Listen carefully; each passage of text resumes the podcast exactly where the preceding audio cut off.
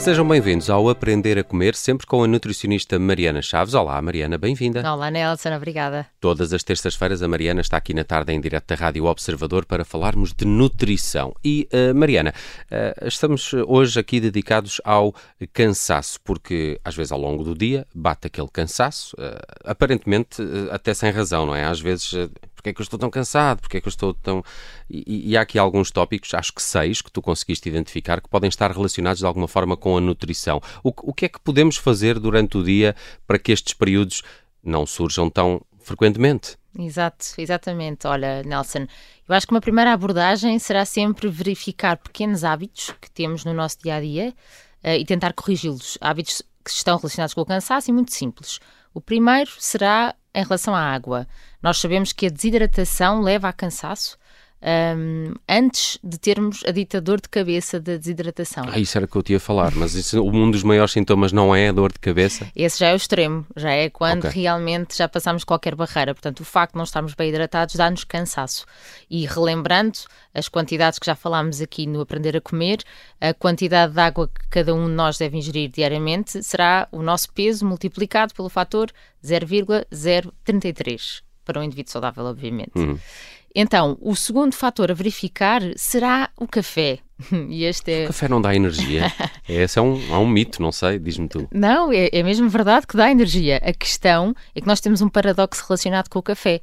Um, porque ele é um estimulante, sim senhora, ele dá-nos aquele foco que às vezes precisamos, está identificado para o exercício físico que até consegue aumentar a performance quando é ingerido antes do exercício físico. A questão é que esse impulso de energia, quando uh, ele termina e nos dá um cansaço enorme, dá-nos mais vontade de voltar a beber um café, portanto, de repor esse nível de energia.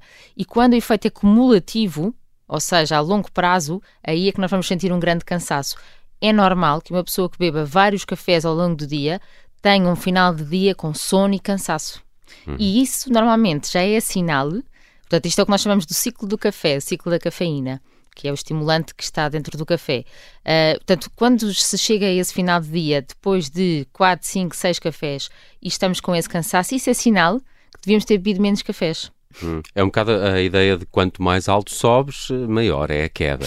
É um bocadinho por aí? É exatamente esse, esse o aspecto. É porque tens um estímulo enorme, uh, normalmente uma hora após beber o café, uh, apesar da cafeína permanecer no nosso sangue por 5 horas, um, a verdade é que após essa hora há uma queda, uma queda abrupta, e eu gosto muito de dar esse exemplo de que quando sobe muito alto desce com muita rapidez. Uhum. E, e, existe uma estratégia em termos nutricionais que é entre cafés intercalar com um chá que tem alguma taína, portanto um chá verde ou um chá preto, sendo que o chá preto terá mais do que o chá verde, exatamente para que essa queda não chegue a ser total e depois conseguimos voltar ou a beber mais um chá, porque conseguimos encontrar ali um equilíbrio de energia que precisamos, ou então talvez beber um segundo café, mas com isto reduzir o número de cafés, não, não será juntar chá aos ditos há, cafés. Há, um número de cafés que podemos dizer que é saudável por dia? Sim, sem dúvida, 5 cafés por dia já está estudado que é saudável.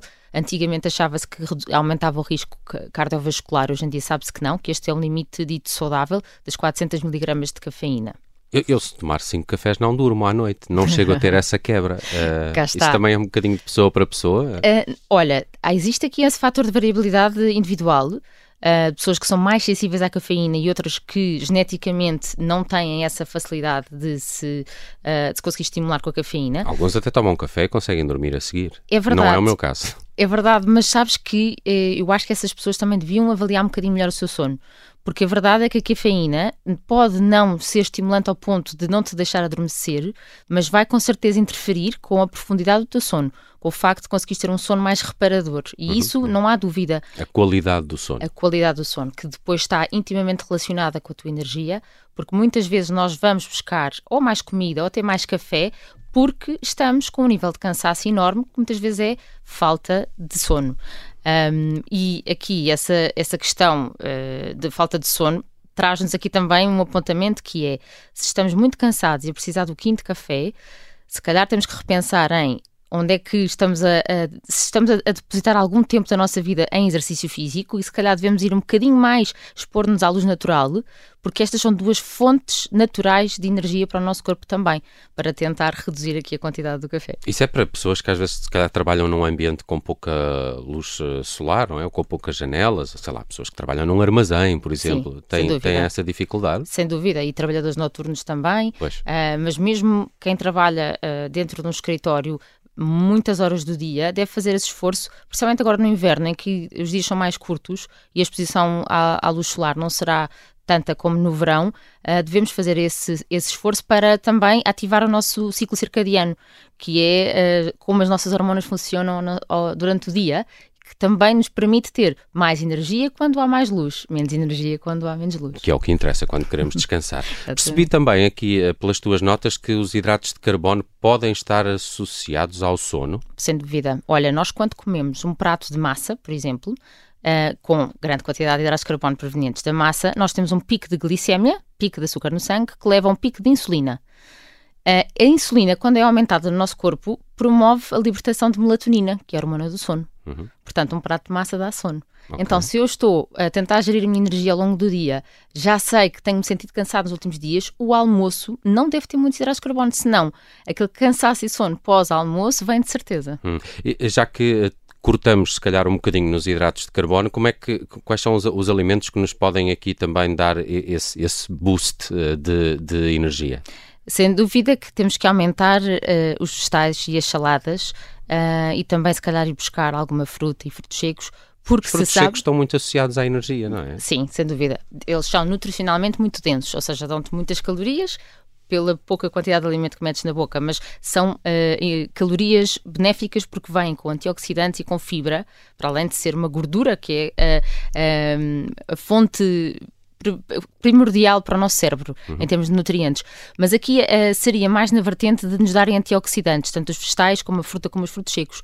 Porque se sabe que um, ehm, tantos antioxidantes que são o quê? Vitaminas, minerais, também fitoquímicos, sabe-se que eles uh, são cofatores, ou seja, eles entram dentro dos ciclos de muitas reações do nosso corpo inclusive é de produção de energia. Portanto, muitas vezes nós estamos a dar pouco em termos de nutrientes ao nosso corpo e ele não está a conseguir gerar a energia que precisava para uh, todo o dia. Para aguentar o dia inteiro. E, e depois também uh, uh, percebi aqui também nas tuas notas que há aqui uma série de, de de vitaminas que podem estar uh, associadas a, a, essa quebra de energia que podemos sentir ao longo do dia. A B12, por exemplo. Exatamente. E isto, Nelson, será importante, ou seja, depois de nós já termos tentado olhar para estes quatro pontos da nossa alimentação e do nosso estilo de vida e continuamos cansados, acho que seria importante investigar um bocadinho mais profundamente.